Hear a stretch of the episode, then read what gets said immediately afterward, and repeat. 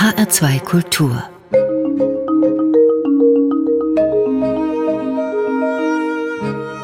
Doppelkopf Sie kennen die Stimme, die Sie gleich hören werden. Fast 42 Jahre lang war er hier im Kulturradio vom Hessischen Rundfunk tätig, bis zu seiner Pensionierung Mitte 2021 als Moderator, als Autor, als Redakteur.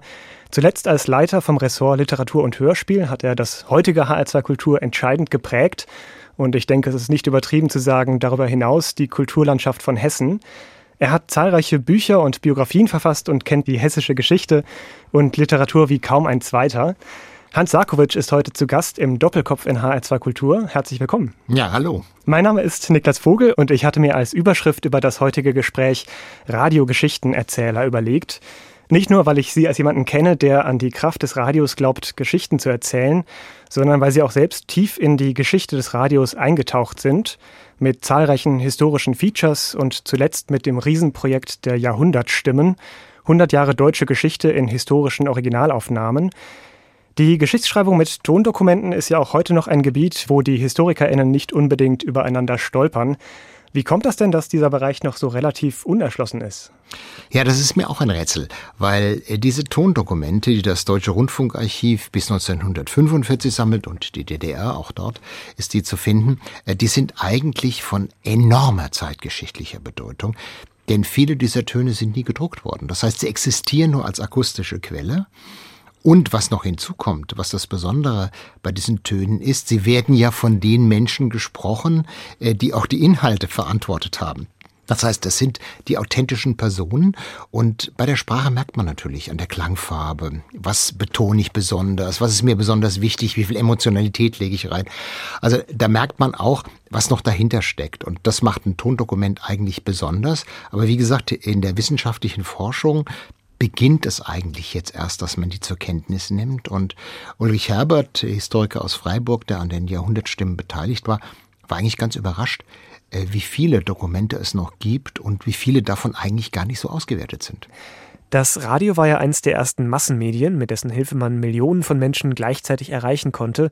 Das hat ja Hitler für seine Propaganda durchaus zu nutzen gewusst. Aber dieser zentralistische oder staatstragende Aspekt war ja nur die eine Seite des Radios.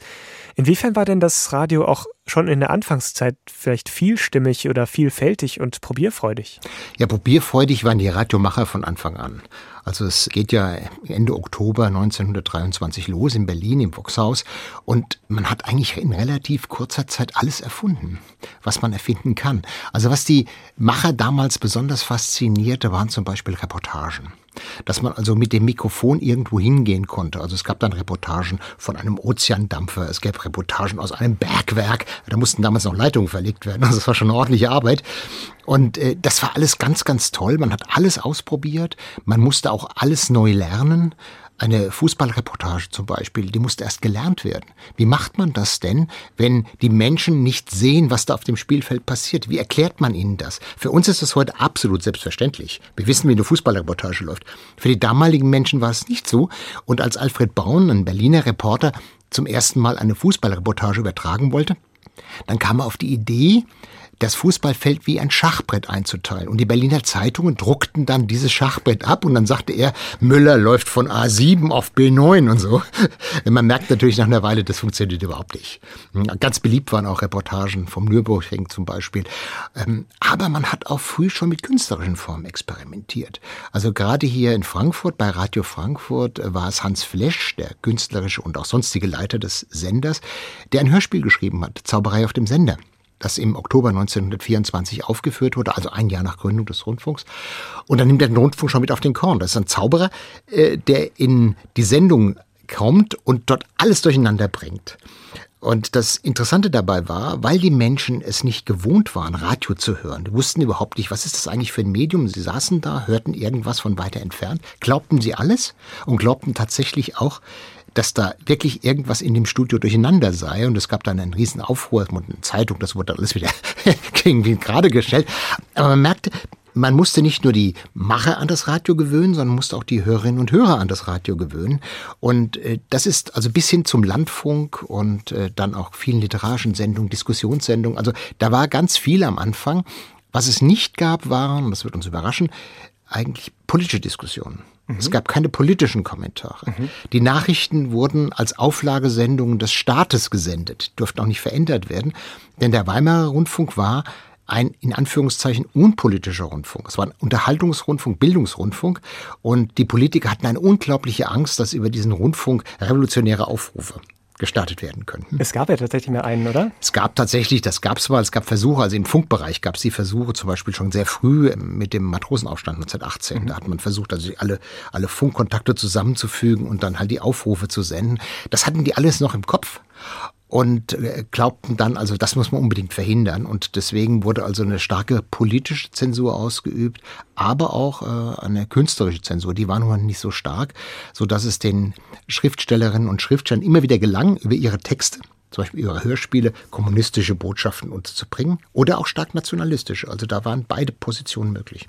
Hat denn das neue Medium Radio vielleicht auch die Formate im schriftstellerischen Bereich verändert? Gab es da Versuche darauf einzugehen, was das Radio nun Neues ermöglicht? Naja, die Schriftstellerinnen und Schriftsteller hatten Angst zunächst mal vor dem Radio. Also sie glaubten, wie das ja immer so ist, deshalb haben wir ja heute noch diese Diskussion, es geht keiner mehr ins Theater, es geht keiner mehr in die Oper, es ist keiner mehr ein Buch, weil das jetzt alles durchs Radio kommt und zwei Reichsmark im Monat kostet, dann gibt keiner mehr Geld für das andere aus. Das hat sich lange, lange gehalten. Aber für die Autorinnen und Autoren war es interessant, gerade im Hörspiel zu experimentieren. Also wir haben ja die Zeit der neuen Sachlichkeit zum Beispiel. Also da gab es eine ganze Reihe von sehr realistischen Hörspielen. Mhm. Dann hat man versucht, verschiedene akustische Formate zusammenzubringen. Also zum Beispiel gab es einen Filmemacher Ruttmann, äh, der einen Sonntag in Berlin schilderte als Film und genau diese Geräusche wurden dann auch ein Hörspiel. Man hört also nur Geräusche einer Großstadt. Und das sind alles Experimente gewesen, wo man versucht hat, äh, mit diesen akustischen Möglichkeiten, die das Radio bot, dann halt auch Kunst zu machen und äh, Sachen auszuprobieren, die es vorher so nie gegeben hatte. Natürlich gab es auch die ganz konventionellen Dichterlesungen, das alles, überhaupt keine Frage. Aber äh, da war auch viel Innovationsgeist drin. Mhm. Sie haben am Anfang gesagt, dass es in den Radioarchiven noch extrem viel zu entdecken gibt. Bei Ihren Recherchen gab es da besonders überraschende oder unerwartete Entdeckungen? Es gibt halt sehr viel zu entdecken. Also gerade im Deutschen Rundfunkarchiv in Frankfurt ist, äh, sind wunderbare Sachen. Und da gibt es Kuriositäten, also zum Beispiel die ganzen äh, nachgesprochenen Originaltöne aus der Zeit, bevor es den Rundfunk gab. Äh, zum Beispiel Kaiser Wilhelm hat zum Kriegsbeginn, zum Ersten Weltkrieg, eine Rede gehalten. Äh, die wurde nicht aufgezeichnet, selbstverständlich. gab ja noch kein Radio 1914. Die hat er nachgesprochen auf Schallplatte. Und da hat sich eine Kuriosität erhalten, nämlich das Üben des Kaisers. Der Kaiser fängt dreimal an, bevor er die vierte Fassung dann nimmt und die Aufnahme gemacht hat. Das war ein äh, Berliner Wissenschaftler, der sowas gesammelt hat für die Öffentlichkeit und für später. Der sagte immer irgendwie martialischer. Man muss ja also immer so ein bisschen mehr draufdrücken, mhm. damit man merkt, es ist ein Kriegsbeginn. Der Kaiser war eigentlich eher schon in einer moderateren Stimmung. Also solche Kuriositäten haben sich erhalten, aber es gibt ganz, ganz viele auch sehr interessante und sehr wichtige Töne. Also zum Beispiel Diskussionen zwischen dem Schriftsteller Gottfried Benn, der eher auf der konservativen Seite war, mhm. und dem Kommunisten Johannes Erbecher, der später Kulturminister der DDR wurde. Die diskutieren über die Frage, wie politisch darf Literatur sein. Also das sind Diskussionen, die es auch nicht gedruckt gibt. Das sind ganz spannende Diskussionen, die man findet, aber es gibt natürlich unglaublich viele prominente die da reden, Albert Einstein zum Beispiel, der gerne im Radio auftrat, aber auch zum Beispiel ein Schauspieler wie Konrad Veit, den man so als ähm, ja, Bösewicht eigentlich kennt aus der Weimarer mhm, Republik, ja. oder der Regisseur Ernst Lubitsch, beide werden gefragt, was ist eigentlich mit dem Tonfilm? Also der Tonfilm löst ja den Sturmfilm ab, Ende der 20er Jahre. Hat der Tonfilm überhaupt eine Chance? Und beide vertreten massiv den Tonfilm und sagen, der Stummfilm wird verschwinden. Das war ja damals eine riesige Diskussion, die man sich heute gar nicht mehr vorstellen kann. Aber so wurde diskutiert. Und so gibt es eine ganze Fülle von interessanten O-Tönen, auch Kuriositäten. Also ein berühmter Wahrsager, Hannussen, Erik Jan Hannussen, sagt 1932 eine Regierung voraus, die ganz klar eine nationalsozialistische Regierung ist, ohne das natürlich zu benennen. Mhm. Und das war eine Wahlbeeinflussung von ihm, massiv. Man wusste, er hat Sympathien für Hitler und er hat dann einfach mal eine Voraussage gemacht, da kommt jetzt eine nationale Regierung, eine der nationalen Versöhnung und so weiter und so weiter. Also auch das wurde so eingesetzt, mhm. ganz raffiniert. Und äh, Hannussen ist ja dann nun leider auch umgekommen bei den Nationalsozialisten. Die haben es ihm nicht gedankt. Aber solche Töne haben sie erhalten. Und ein für mich ganz bewegender Ton ist der von Clara Zetkin, der alten Kommunistin, Sozialdemokratin und Kommunistin, die als Alterspräsidentin den Reichstag am 30. August 1932 eröffnet und nochmal die Solidarität der Kommunisten und Sozialdemokraten gegen die Nationalsozialisten fordert. Aber diese Solidarität, wie wir wissen, gab es ja nicht. Die Nationalsozialisten waren damals schon die stärkste Fraktion im Reichstag. Aber es ist eine ganz bewegende Rede einer alten Frau mit einer gebrochenen Stimme, die aber immer noch mit, mit, mit größter für sie möglichen Kraft sagt, ihr müsst was gegen die Nationalsozialisten tun. Wir sprechen gleich weiter über die Radiogeschichte Hans Sarkovic und dann auch über den Teil davon, den Sie selbst erlebt und dann auch mitgeprägt haben. Aber zuerst haben Sie sich ein Lied gewünscht von Dieter Süverkrüpp, ein Liedermacher, den man heutzutage vielleicht vorstellen muss. Wer war denn das? Ja, Dieter Süberkrüpp lebt noch. Wer ist denn das? Ja, es ist also ein Liedermacher, der aus der DKP kommt und der sehr früh begonnen hat, auch eigene Lieder zu schreiben und sich äh, politisch zu engagieren mit seinen Liedern. Und das war für mich eigentlich eine der wichtigen Liedermacherfiguren. Also ich bin ja eine Generation, die in den 60er, 70er Jahren bewusst aufgewachsen ist. Und wir haben halt Dieter Süberkrüpp gehört und Franz Josef Degenhardt und äh, Hüsch und, und, und. Also diese politischen äh, Lieder machen. Natürlich neben Schubert und Black, Inserburg und Co. und Ulrich Roski und so, also die Komiker eigentlich. Aber das war auch sehr bedeutend, weil die was zur Sprache gebracht haben, was in der Gesellschaft noch nicht so diskutiert wurde. Also dieses Kirschen mit Sahne von Dieter Süberkrüpp zum Beispiel ist von 1967. Das ist nach den Auschwitz-Prozessen und thematisiert Auschwitz und die Erinnerung an Auschwitz in einem Café. Und das war in dem öffentlichen Bewusstsein noch nicht so, wie wir das heute denken. Und er findet dafür sehr, sehr eindrucksvolle Bilder, finde ich. In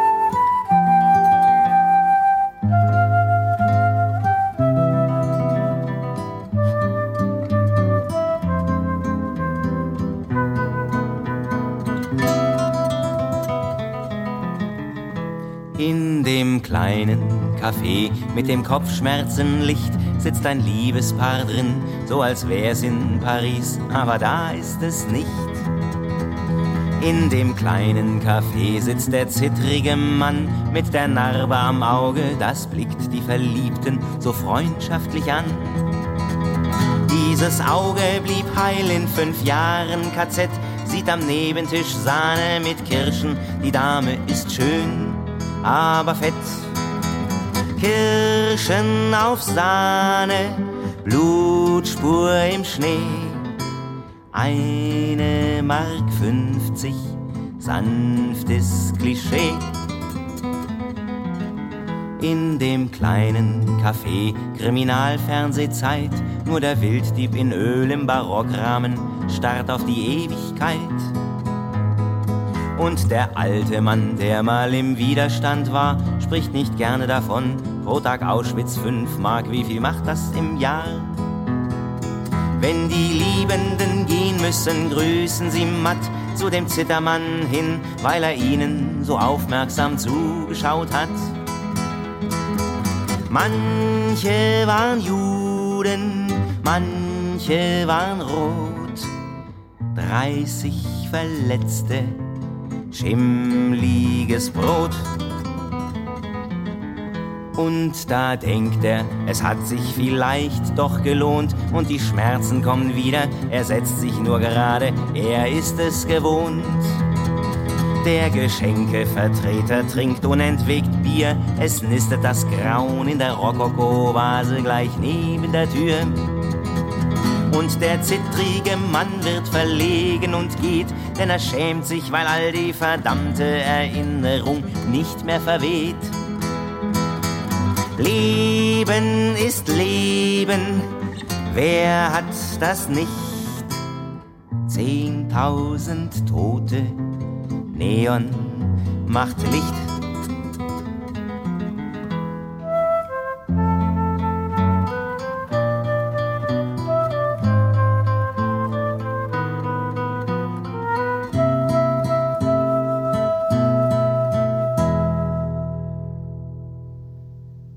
1967 hat Dieter Süverkrüpp dieses Lied gesungen.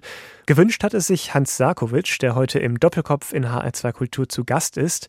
Mein Name ist Niklas Vogel. 1967, Hans Sarkowitsch, waren Sie gerade zwölf Jahre alt, gingen auf das Grimmelshausen-Gymnasium in Gelnhausen. Haben Sie das Lied damals zum ersten Mal gehört? Ja, eigentlich schon. Also relativ bald. Also ich hatte ähm, mit Kinderarbeit mir ein Kofferradio verdient und habe also ganz, ganz eifrig Radio gehört. Also mich hat fasziniert zum Beispiel die deutschen Sender Radio Tirana, Radio Moskau, mhm. Radio Peking, alles in deutscher Sprache oder halt, was man heute gar nicht mehr so weiß, äh, die äh, Zahlensender. Also das war aus der DDR, ähm, waren das Agentensender mhm. und mit verschlüsselten Zahlen wurden da halt die Befehle an die Agenten im Westen weitergegeben. Und äh, das wurde auch nicht geknackt. Und das lief über normale Mittelwelle. Fünf, sieben, neun, sechs, vier. Die ganze Zeit über. Ewig lang. Man kann sie heute noch mal äh, zum Teil im Internet anhören. Da gibt es noch äh, Reste davon. Und das war unheimlich faszinierend. Ich lag da abends in meinem Bett, es war dunkel und man hörte diese Zahlensender und wusste, da ist irgendwas ganz Geheimnisvolles. Oder, oder man drehte ein bisschen weiter und kam dann zu Radio Peking und hörte Mao, die rote Sonne und so irgendwie als Lied. Äh, ich fand das unglaublich faszinierend über Kurzwelle und fand aber auch faszinierend, dass es damals so viele Programme gab, wo diese Liedermacher auftauchten und mhm. auch Liedermacherinnen. Mhm. Das war sehr, sehr häufig. Also das war mm, damals auch so eine Protestbewegung, wo sich auch da schon 68 andeutete, aber auch viel, viele, viele Jahre danach war das ja noch üblich. Und das hat mich schon ein bisschen mitgeprägt. Also, weil das war plötzlich Geschichte, die über eine andere Form da reinkommt. Und das Radio war für mich eigentlich das Mittel zur Welt. Ich habe ja auf dem Dorf gelebt und äh, da sucht man sich ja die Möglichkeiten, wie man in die Welt kommt. Und das Radio war dann eine der besten. Das war ja ungefähr um die 68er herum oder kurz danach. In welchem Kontext sind denn diese Lieder damals im Radio gelaufen? Es gab ganz spezielle Sendungen dafür. Also äh, zum Beispiel im WDR, im WDR 2 gab es eigentlich jeden Samstagabend eine große Sendung, die mehrere Stunden dauerte. Mhm. Die habe ich dann mit meinem Tonbandgerät, was ich mir unterdessen dann verdient hatte, immer aufgenommen. Also die Aufnahmen gibt es sogar heute noch. Also ich bin immer davor gesessen. Das war damals, können sich heute junge Menschen gar nicht mehr vorstellen, dass wir damals vor dem Radioapparat saßen. Der Radioapparat war verbunden mit einem Tonbandgerät, Kassette oder Spule. Und dann haben wir immer gewartet, bis der Titel angesagt wurde und dann zack, schnell drauf gedrückt oder hatten die Pause-Taste schon fest, sodass es also aufgezeichnet werden konnte. Und wir haben uns wahnsinnig geärgert, wenn eine Moderatorin oder ein Moderator reingesprochen hat. Dann mhm. war die Aufnahme natürlich futsch. Und das war schon sehr, sehr wichtig, dass man das so aufgenommen hat und dass es dann im Prinzip auch ein politisch mitgebildet hat. Es hat viel Spaß gemacht und es war offenbar auch Bedarf da, sonst hätten nicht so viele Sender das gebracht. Diese politische Thematik, also die Aufarbeitung der Nazi-Vergangenheit, war die in der Musik, in diesen Liedern vielleicht sogar leichter vermittelbar als in Gesprächen oder so? Ja, also diese Lieder haben natürlich eine ganz andere emotionale Form. Also das heißt, die bewegen einem anders, sie berühren einem anders, wie das bei Musik ja auch der Fall ist. Und wenn man schon von dem Titel bewegt ist, dann nimmt man auch die Botschaft besser auf. Und das ist denen auch damals gelungen. Also das war natürlich meistens die linke Szene, das ist gar keine Frage. Also rechte Liedermacher hat kein Programm ausgestrahlt. Die gab es mhm. sicherlich damals auch schon, aber wer wollte die senden? Aber das hat schon ein gesellschaftliches Bewusstsein miterzeugt und die waren auch sehr, sehr erfolgreich. Also ich habe einzelne Konzerte dann später miterlebt, die sehr voll waren. Es gab ja auch Festivals dazu. Das kann man sich heute gar nicht mehr so vorstellen, aber das hat damals funktioniert. Ja, ja. Also diese frühen Radioerfahrungen haben sozusagen Ihren politischen Horizont geprägt und vielleicht ja auch Ihre Studienwahl. Sie sind ja dann Mitte der 70er Jahre an die Goethe-Universität gegangen und haben Geschichte, Deutsch und Pädagogik auf Gymnasiallehramt studiert. War da die Beschäftigung mit der Nazizeit, diese Vergangenheitsaufarbeitung ein wichtiger Punkt für Sie? Ja, ein zentraler Punkt. Also sowohl in Geschichte als auch in der Germanistik. Ich habe also Zeitgeschichte auch mit Schwerpunkt studiert, damals äh, vor allem Quellenkritik Ganz, ganz wichtig. Traue keiner Quelle. Also das habe ich damals gelernt. Also man muss immer fragen, wer hat diese Quelle warum geschrieben? das prägt mich bis heute, muss ich sagen. Also diese Skepsis ist geblieben. Äh, das ist das eine. Und zum anderen, ich habe meine damalige Staatsexamensarbeit über das Nachleben der von Nationalsozialismus geförderten Schriftsteller nach 1945 geschrieben. Und das hat mich eigentlich immer weiter beschäftigt. Wir haben ja später zusammen, der Alf Menzer und ich, sogar noch ein Lexikon dieser Autoren gemacht. Das war schon ganz spannend, weil man dann nämlich merkte, dass diese Autoren nach 1945 überhaupt nicht weg waren, sondern die Literatur von, sagen wir, 45 bis 55, fast bis in die 60er Jahre hinein, die Lesebücher prägten diese Autoren. Das waren natürlich keine Nazitexte mehr oder sie waren gereinigt, aber es waren die Autorinnen und Autoren. Also Börries von Münchhausen zum Beispiel, die Lederhose. Es gab eine ganze Reihe von anderen Autoren bis hin zu Volk ohne Raum, dem Volk ohne Raumdichter Hans Grimm, der noch in den Lesebüchern, hessischen Lesebüchern mit Erzählungen war. Mhm. Äh, Richter in der Karo über Südafrika. Also es hat gedauert bis 1966, bis die Lesebücher mal Böll aufgenommen haben oder Lenz oder Walser. Vorher waren es diese Autoren, die innere Emigration zum einen, also die, die in Deutschland geblieben waren, aber keine Nazis waren, und halt diejenigen, die kräftig verdient haben und kräftig mitgemacht haben, nur halt mit Texten, die nicht mehr offen nationalsozialistisch waren.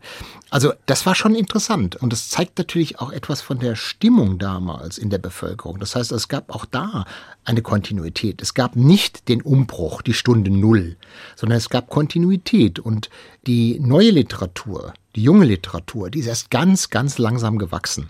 Also Sie finden aus den 50er Jahren Bachmann, Böll und so weiter immer in Erstausgaben, weil eine zweite gab es gar nicht zu der Zeit. Mhm, mhm, das heißt, sie hatten ganz kleine Auflagen, während eine Josefa Behrens Totenohl mit ihren Blut- und Bodenromanen bei den Buchgemeinschaften noch vertreten war in hohen Auflagen. Also das ist eine ganz spannende Entwicklung gewesen und das hat eigentlich mir auch nochmal die Augen geöffnet für diese Zeit, äh, diese Staatsexamenarbeit. Das war ja auch gerade diese Umbruchszeit, die Sie dann miterlebt haben ja. sozusagen. Sie sind dann allerdings, Hans Sarkovic, kein Lehrer geworden, sondern zum HR gegangen. Wie kam das denn? War das von Anfang an ein Wunsch oder ein Traum? Nein, also ich wollte eigentlich Archivar werden was ich ja jetzt quasi möchte Hintertür erfülle mit den ganzen Dokumentationen. Ich wollte Archivar werden oder Bibliothekar. Das war so das erste Ziel, deswegen habe ich Staatsexamen gemacht. Aber es hat sich eher durch Zufall ergeben. Also der Hessische Rundfunk suchte Praktikanten und fand keine. Und ich war da so, und habe mir das mal angeguckt und hatte das unglaubliche Glück, mit Karl Corino einen Mentor damals zu finden, der die Literaturredaktion geleitet im Hessischen Rundfunk, der mich sehr gefördert hat und der mir auch den Spaß an dieser Arbeit gegeben hat. Ich hatte ja keine Rundfunkerfahrung. Ich hatte Radiolust, ganz große Radiolust, mhm. aber keine Radioerfahrung. Und vom Praktikum kam dann das Volontariat danach und dann die erste Redakteursstelle auf Zeit, dann freier Mitarbeiter, dann wieder Redakteur und so weiter. Also das hat sich immer weiter ergeben und in diesen 42 Jahren HR hatte ich, glaube ich, keine langweilige Minute. Wie war das denn damals zum HR dazuzustoßen? Was war das für eine Stimmung beim Radio? Gab es da auch dieses Gefühl von Offenheit, von Aufbruch oder Umbruch? Hatten Sie die Möglichkeit zum Experimentieren und zu gestalten? Naja, zu experimentieren, da gab es viel, also gerade im Hörspiel. Also da wurde sehr viel gemacht, bis ich habe bis heute so. Also da waren viele, viele Formen, die sich entwickelt haben. Aber das Radio an sich, die Radioarbeit an sich, die war ja noch 50er Jahre. Also das kann man sich heute gar nicht mehr vorstellen. Das es gab also so eine, so eine Radiosteinzeit. Wenn man überlegt, es gab einen großen Fernschreibraum. Da standen die Fernschreiber, da kamen die Nachrichten der Presseagenturen rein. Es gab eine Stenoaufnahme. Da haben die Korrespondenten ihre Texte diktiert, die wurden dann abgeschrieben und verlesen im Sender. Jeder kleine Beitrag wurde mit Regisseur und Schauspielern aufgenommen eineinhalb Minuten Theaterkritik oder drei Minuten Theaterkritik, da hat dann Günter Strack gelesen zum Beispiel, der kam dann extra ins Funkhaus und hat dann diese drei Minuten gelesen und es gab einen Regisseur oder eine Regisseurin, die dabei waren, das aufgenommen haben. Dann ein Beitrag kam per Band in die Sendung, aber mit achtfachen Durchschlag. Der musste also die verschiedenen Archivstufen, Leiter vom Dienst und, und, und laufen. Also ein unglaublicher bürokratischer Aufwand und überhaupt ein riesiger Aufwand heute, wenn man sich überlegt, alles digital. Die Autorinnen und Autoren machen ihre Beiträge selbst, schieben die in den großen Speicher und dann kann die da abgefahren werden daraus. Damals absolut unvorstellbar. Ja, also das war auch viel mehr Personal und äh, wie gesagt auch viel mehr an diesen ja, bürokratischen Strukturen, die manchmal auch verhindert haben, dass äh, die letzte Kreativität sich ausleben konnte. Mhm. Frankfurt war ja eines der Zentren der Studentenbewegung gewesen und auch der Aufarbeitung der Nazi-Verbrechen in Deutschland mit Fritz Bauer. Hat man das auch dem HR angemerkt? War das irgendwie ein Thema, das hier besonders veranlagt war? Ja, also der HR hat eine, dadurch, dass die Frankfurter Schule hier ihren Hort hatte, in dem Abendstudio hatte die eine sehr gute Tradition in diese Richtung. Also wichtige Texte von Adorno, von Horkheimer, von Habermas und so. Es sind ja alle im HR gesendet worden. Adorno hat eigene Sendungen für den HR geschrieben. Er war an Diskussionsveranstaltungen beteiligt. Es gibt also eine kleine Fülle von seinen wichtigsten Texten, die ja zuerst im HR gesendet worden sind. Aber auch Mitscherlich, Unfähigkeit zu trauern, ist hier ausgestrahlt worden. Also es gab da eine ganz, ganz große Tradition, die auch immer weitergetragen wurde, sich dann im Feature und im Hörspiel auch weitergetragen hat. Also die ganze öffentliche Diskussion, die eigentlich nach so nach 45 bis 48 ging es ja ein bisschen um Vergangenheitsbewältigung, dann kam das Wirtschaftswunder und dann subbelte das so weg. Dann Auschwitz-Prozesse, aber erst die 68er Revolution oder die Studentenrevolution oder Revolte hat da eigentlich so ein bisschen an Änderungen gebracht. Aber in den öffentlich-rechtlichen Rundfunkanstalten in Deutschland gab es diese Kontinuität schon. Also wenn man sich die Sendungen anschaut, es wird immer wieder darüber berichtet, auch über die Frage, wie viel Nationalsozialismus steckt noch in der Bundesrepublik? Wie viel Diktatur steckt noch in der DDR? Das sind schon Themen gewesen, über die diskutiert worden ist. Also das war immer so, dass sehr viele kritische Geister in diesen Redaktionen saßen. Und damals war es ja auch so, dass man nicht sagte, was will der Hörer oder die Hörerin hören, sondern was will der Redakteur senden und die Redakteurin. Das war das Thema. Was will ich der ich an der Redaktionsleite jetzt ins Programm bringen. Ja? Und der Hörer und die Hörerin hatten dann also die Möglichkeit, das anzuhören oder nicht. Wenn nicht, ihr Pech. Also diese Haltung gab es damals, die ist uns heute fremd, weil wir natürlich heute anders denken. Aber trotzdem ist natürlich auch dieser Impetus noch da, dass man sagt, wichtige Dinge müssen im Programm sein, aber man muss sie halt dann auch so präsentieren, dass sie von den Menschen, die es hören sollen, akzeptiert werden. Mhm. Und eine Sache, die Ihnen, glaube ich, damals sehr wichtig war, waren Gespräche mit Überlebenden, mit Zeitzeugen aus der NS-Zeit.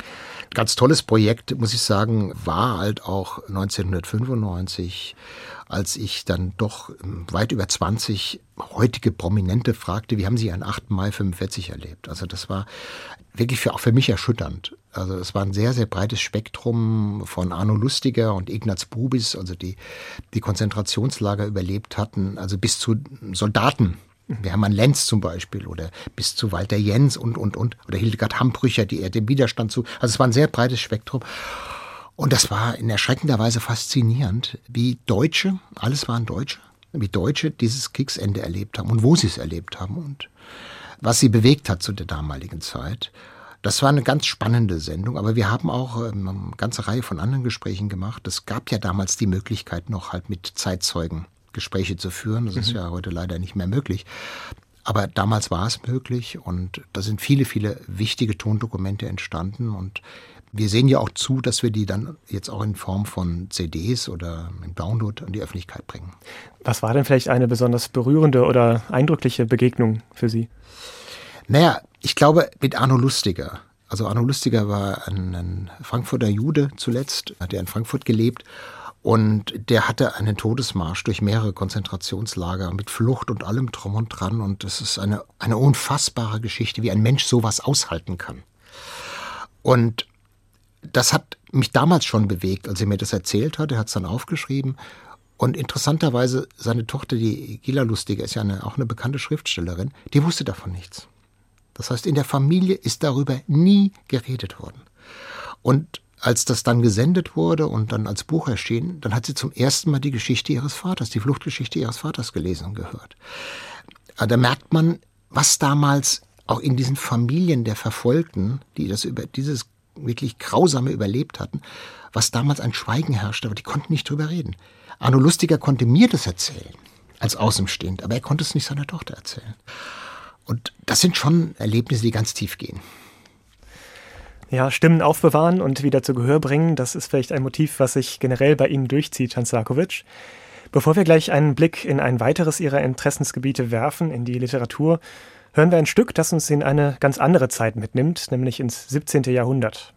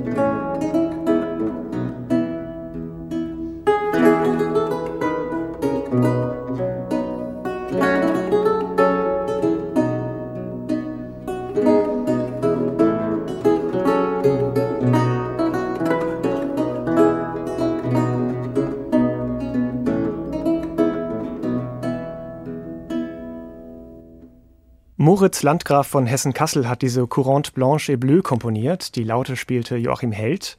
Zu Gast heute im HR2 Doppelkopf ist Hans Sarkovic. Hier am Mikrofon sitzt Niklas Vogel.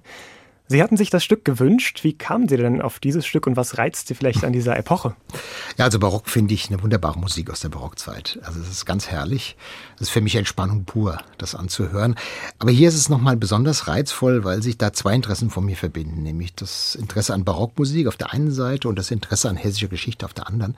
Dieser Landgraf Moritz von Hessen, der von 1572 bis 1632 lebte, also in den 30-jährigen Krieg noch rein, der hieß ja auch mit Beinamen der Gelehrte. Also es war ein Landgraf, der äh, die Theater förderte, der Opern hörte, der selbst komponierte, der in die Sterne guckte, also der sich für vieles, vieles interessierte. Und er hat ein ja, Lautenbuch angelegt für seine Tochter Elisabeth und daraus hörte man eben das Stück. Also das ist ein Teil der hessischen Geschichte und eines der schöneren Teile. Mhm. Dieser Moritz Landgraf von Hessen-Kassel war ja zumindest ein paar Jahre Zeitgenosse von Grimmelshausen. Und Grimmelshausen ist wiederum mit ihrer Heimatstadt Gelnhausen eng verbunden und auch mit ihnen. Sie haben zusammen mit Heiner Böhnke eine Biografie von Grimmelshausen geschrieben. Aber sie haben auch verstecktere Figuren der Literaturgeschichte ausgegraben, zum Beispiel die beiden unbekannteren Brüder Grimm, nämlich Ludwig Emil und Ferdinand. Was hat sie denn an dieser Detektivarbeit gereizt? Naja, uns, das kann ich ja sagen, uns, Heiner Böhnke und mich, reizt in diesem Fall wirklich, sich Personen zu widmen, die es verdienen, dass man mehr über sie redet, dass man mehr von ihnen liest. Und da gehören nun halt zum Beispiel Ludwig Emil Grimm, vor allem Ferdinand Grimm, der Bruder, der auch Märchen und Sagen geschrieben hat, dazu. Die sind einfach vergessen worden. Und es gibt eine ganze Reihe in der hessischen Literatur und der hessischen Geschichte, die zu Unrecht vergessen worden sind. Und da kann man noch ein bisschen Arbeit leisten. Und man muss nicht immer nur die bekannten Namen dann herausnehmen und sie entsprechend präsentieren, sondern man kann sich auch mal auf die weniger bekannten konzentrieren und merken, was da alles Tolles dahinter steckt. Inwiefern bereichern denn dann solche unbekannteren Figuren unser Bild von der hessischen Literaturgeschichte? Ja, äh, ziemlich, weil sie gehören zu diesem gestammten Spektrum dazu. Also wenn wir jetzt mal Ferdinand Grimm nehmen, den Bruder, der eigentlich das schwarze Schaf der Familie war. Wilhelm und Jakob Grimm haben Märchen gesammelt, die saßen in ihrem, würde man sagen, Büro. Die Leute kamen zu ihnen und haben ihnen Märchen erzählt und haben dafür eine Hose zum Beispiel bekommen. Hm? Ferdinand ging zu den Menschen. Hm? Er wanderte durch Deutschland, auch weil er kein Geld hatte, wanderte durch Deutschland und ließ sich Sagen erzählen und Märchen erzählen und äh, ging auch immer in die Region, wo diese spielen, damit er das Gefühl dafür hatte und hat das dann publiziert. Und das sind dann nochmal ganz andere Märchen und Sagen, die wir also durch Jakob und Wilhelm nicht überliefert bekommen haben. Und man sieht dabei auch, gerade bei den Sagen, dass sie zum Teil doch noch ein viel breiteres Spektrum haben, als wir das vermuteten, weil wir immer wieder nur auf bestimmte Personen und bestimmte Bücher gucken. Und äh, bei Ferdinand kommt auch noch mal ein Aspekt dazu, dass er sehr feministisch schreibt. Also es sind auch, auch sogar Frauen bei ihnen, die in wichtigen Positionen waren und die nicht nur dienend oder schön sind, wie bei den Krims in den Märchen, sondern die eigene Reiche aufbauen und diese reiche, richtige Matriarchate sind, wo die Männer dann in untergeordneter Funktion arbeiten, die aber absolut glückliche Welten sind. Mhm. Also das heißt, er hat sich was ganz anderes ausgedacht als seine beiden Brüder. Könnte man sagen, dass die beiden Brüder so auch ihr eigenes Weltbild vielleicht übergestülpt haben über die Märchen, die sie gesammelt haben? Oder? Ja, na, die eigenen Brüder waren ja schon national denkend, äh, leider auch ein bisschen antisemitisch gelegentlich. Also das hat, gehörte auch offenbar damals dazu, zu diesen ganzen Kreisen. Und also da kommt einiges zusammen, aber trotzdem sehen wir sie natürlich ganz positiv als die Märchen- und Sagensammler. Und das ist sehr ungerecht, weil man einfach die anderen vergisst. Mhm. Und wie kam das dazu, dass die anderen vergessen wurde? Also gerade Ferdinand Grimm ist ja tatsächlich bis heute fast komplett unbekannt. Ist uns eigentlich auch ein Rätsel. Also das hängt sicherlich auch damit zusammen, dass die beiden Jakob und Wilmer überhaupt kein Interesse an einem Konkurrenten hatten. Das heißt, die Märchen- und Sagenbücher von ihrem Bruder Ferdinand sind nicht unter seinem Namen erschienen. Die sind unter Pseudonym erschienen. Also man hat den Markt bereinigt. Man wollte da nicht die Konkurrenz aus dem eigenen Haus haben. Und sie äußern sich auch gelegentlich sehr despektierlich über das, was er schreibt. Also die empfanden den schon als Konkurrenz. Also kein Familienidyll bei den Grimms zu Hause. Nicht unbedingt. Hans Sarkovic, Sie sind, darf man glaube ich sagen, ein leidenschaftlicher Hesse. Warum ist denn gerade Hessen ein so spannendes Land für die Literatur? Ja, also Hessen ist für die Geschichte natürlich ein spannendes Land, weil es in der Mitte liegt und damit also immer im Brennpunkt der Geschichte, egal was war. Das ist die eine Sache. Das andere aber, dass es in Hessen unglaublich viel Schriftstellerinnen und Schriftsteller gab und gibt die also interessant sind und äh, die tolle Werke hervorbringen und hervorgebracht haben. Also das lohnt sich wirklich. Und deswegen haben wir ja damals auch dieses große Projekt Literaturland Hessen gegründet, das sehr erfolgreich läuft und wo es andere Bundesländer unterdessen auch schon gibt, die auch sich Literaturland nennen. Die geben auch das Copyright auf uns zurück. Also das, das ist schon ganz nett von ihnen. Aber man merkt, das ist eigentlich eine Idee gewesen. Und wenn man die Autoren guckt, wir haben jetzt die Grimms erwähnt, Sie haben Grimmelshausen vorhin erwähnt. Jetzt können wir noch Goethe dazu nehmen und Georg Büchner und Lichtenberg und, und, und. Also da kommen noch ganz viele. Und da merkt man eigentlich, das ist eine Literaturregion. Die Brentanos, Bettine von Arnim, alles, kommen alle aus dem heutigen Bundesland Hessen. Also hier ist Literatur gewachsen und große Literatur gewachsen. Und das verdient es eigentlich, dass man da genauer hinschaut. Und das macht Spaß. Mhm. Und wenn man die Frage mal umdreht, warum ist denn die Literatur so wichtig für das Land Hessen selbst? Sie haben ja, wie gesagt, das Projekt Literaturland Hessen ins Leben gerufen, viele Veranstaltungen vor Ort, Lesungen vor Ort gefördert, hessische Literatur im Radio gesendet. Warum ist das wichtig? Naja, Kultur ist an sich wichtig. Also auch die Musik natürlich und auch die Literatur und diese Kunstformen brauchen Förderung.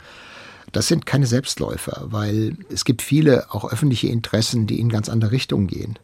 Und wir haben das damals erlebt, als wir uns sehr intensiv für die Erhaltung des Geburtshauses von Georg Büchner eingesetzt haben. Das musste renoviert werden. Der damalige Bürgermeister war da wirklich ein toller Mann, der sich sehr, sehr dafür engagiert hat, aber das kostete mehrere Millionen. Und da gab es doch einzelne Bürger, und äh, das waren vielleicht doch nicht so wenige in Gottelau, die sagten, ja, und dafür wird jetzt der Bürgersteig nicht gemacht. Oder dafür haben wir jetzt nur die zu kleinen Kanalrohre. Und da bauen die dieses Haus da schön aus und machen da auch noch ein Museum rein.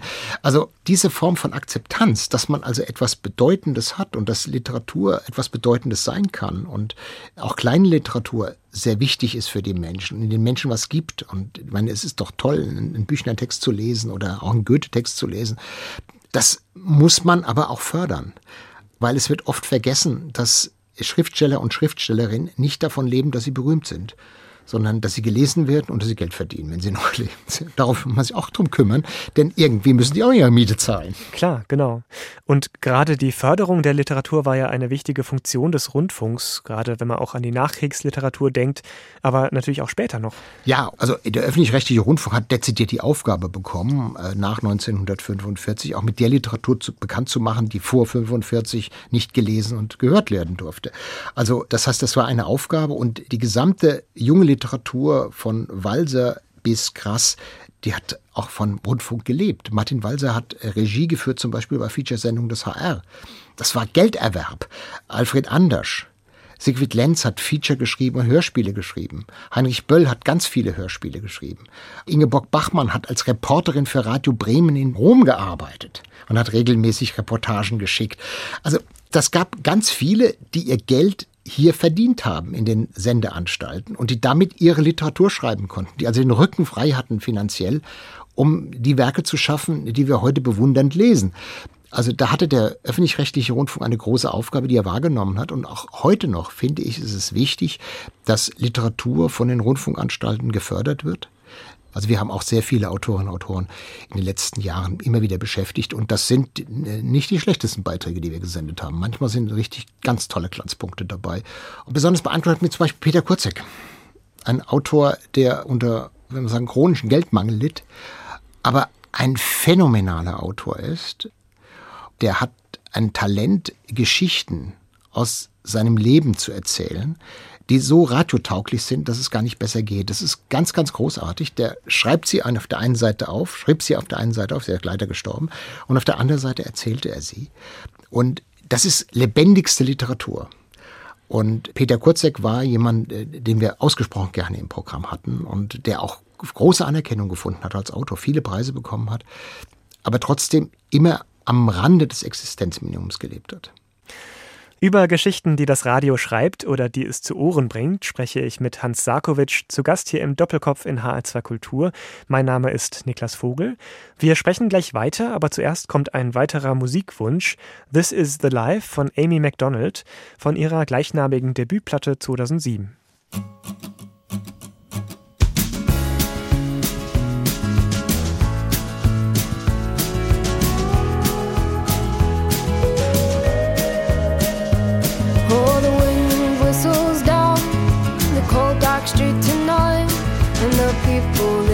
Dancing to the music vibe.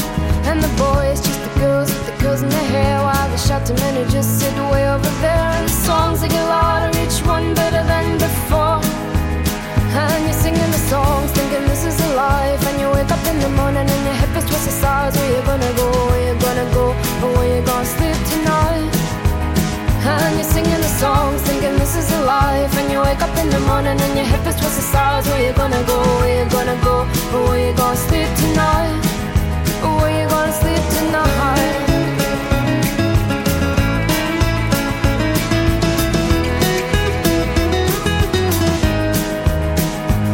So you're heading down the road in your taxi for four And you're waiting outside Jim's front door But nobody's in and nobody's home till four So you're sitting there with nothing to do. Talking about Robert Riger and his motley crew. And where you gonna go and where you gonna sleep tonight? And you're singing the song, thinking this is a life. And you wake up in the morning and your head feels twisted stars. Where you gonna go, where you gonna go, or where you gonna sleep tonight? And you're singing the song, thinking this is a life. And you wake up in the morning and your head feels twisted stars. Where you gonna go, where you gonna go Or where you gonna sleep tonight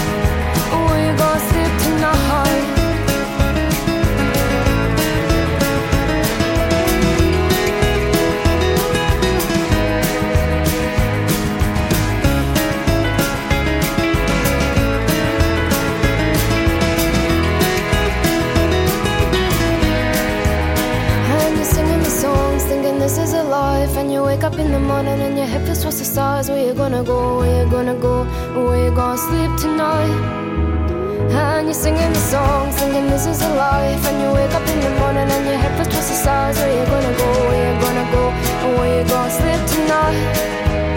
And you're singing the songs, thinking this is a life. And you wake up in the morning and your head feels towards the stars. Where you gonna go? Where you gonna go? And Where you gonna sleep tonight? And you're singing the song, thinking this is a life. And you wake up in the morning and your head feels towards the stars. Where you gonna go? Where you gonna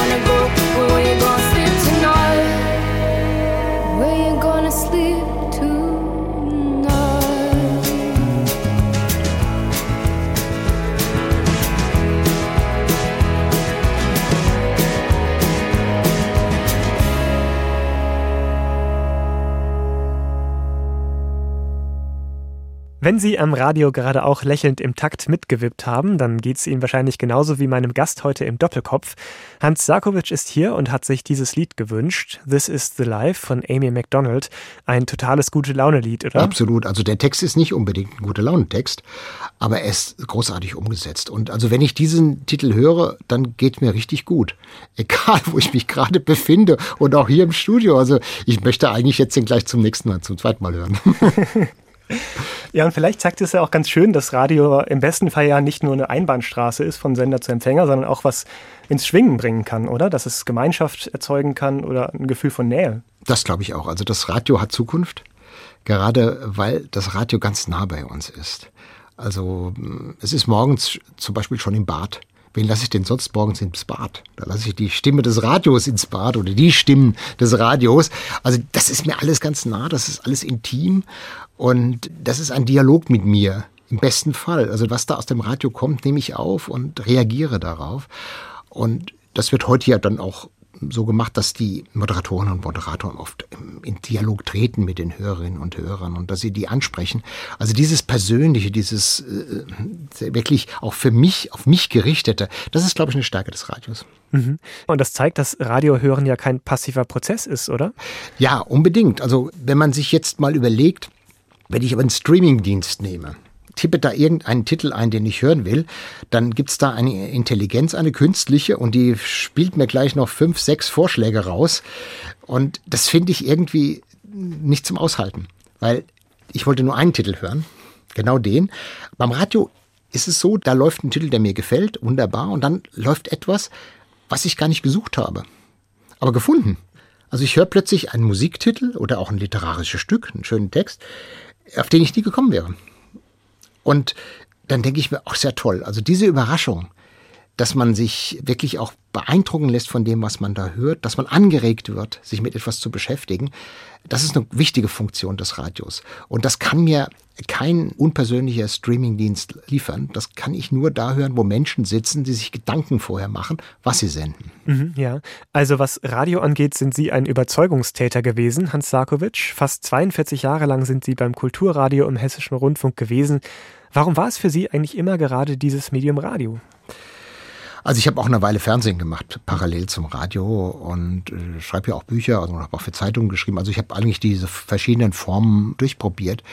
Ich finde, das Radio hat etwas, gerade bei Kindern merkt man das ja, die hören sehr gerne und die bilden sich dann ihre Welt beim Hören. Und uns Erwachsenen geht es auch so. Wenn ich ein gutes Hörspiel höre oder einen, einen tollen literarischen Text, dann entsteht eine Welt für mich.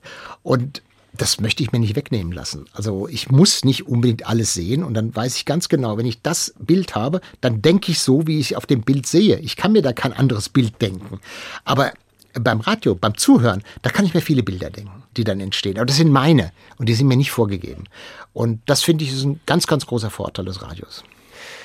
Hans Sarkovic, wir hatten darüber gesprochen, welche Rolle das Radio in der Geschichte und auch in Ihrer persönlichen Geschichte gespielt hat. Wenn wir jetzt mal in die Zukunft schauen, was würden Sie sich da für das Radioprogramm wünschen, was sich erhalten soll oder wie es sich vielleicht entwickeln kann? Ja gut, die Entwicklung, äh, da wage ich überhaupt keine Prognose, weil was da so in den letzten Jahren passiert ist, das hat uns alle überrascht, wie sich das verändert und das wird sich auch weiter verändern. Also ich glaube, das Radio, vor allem wenn man das öffentlich-rechtliche Radio denkt, das sollte durchaus darauf achten, weiterhin also so kompetent Informationen zu vermitteln, Nachrichten zu vermitteln. Das ist etwas ganz, ganz Wichtiges, also ein wichtiger Faktor unserer Gesellschaft. Und natürlich wichtige kulturelle Werke ob sie in der Musik sind oder in der Literatur, im Hörspiel. Also Kultur gehört einfach zum Radio. Und ich glaube, dass es immer ein Publikum geben wird, das Kultur im Radio hören will, beziehungsweise halt dann über die Audiotheken oder so, also, aber vom Radio produzierte Kultur. Also das ist, glaube ich, ein wichtiger Punkt, denn wenn das Radio aufhören würde, große Lesungen zu machen oder Hörspiele zu produzieren, wer soll's denn machen? Die Hörbuchverlage, die können das nicht leisten. Die können sich diese teuren Produktionen nicht leisten. Das holen die nie wieder rein. Und deswegen ist es ganz wichtig, wenn man diese Produktion erhalten will, und vielen Menschen sind die ja wichtig, sonst würden sie die nicht hören, dann braucht es weiterhin auch den öffentlich-rechtlichen Rundfunk und dann braucht es weiterhin auch die Kulturwellen.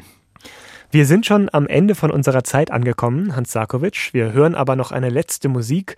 Sie hatten sich das Stück My Song von Jan Gabarek gewünscht. Wie kamen Sie auf das Stück? Ja, ich habe ja davon gesprochen, dass es Überraschungen gibt, wenn man Radio hört. Und das war für mich eigentlich eine Überraschung, Jan Gabarek. Äh, den kannte ich überhaupt nicht. Und ich weiß auch nicht, ob ich mir eine Musik in dieser Art erstmal angehört hätte, freiwillig. Und dann habe ich den gehört und, und irgendwann nochmal in unserem Programm in H2 Kultur.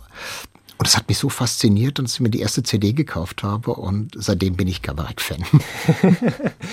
In dem Sinne bleiben Sie neugierig und lassen Sie sich überraschen von allem, was da kommt, aber erstmal von diesem Stück My Song mit Jan Gabarek am Saxophon und Keith Jarrett am Klavier. Damit verabschiede ich mich am Mikrofon. Mein Name ist Niklas Vogel und ich bedanke mich ganz herzlich bei Hans Sarkovic. Schön, dass Sie da waren. Ja, tschüss.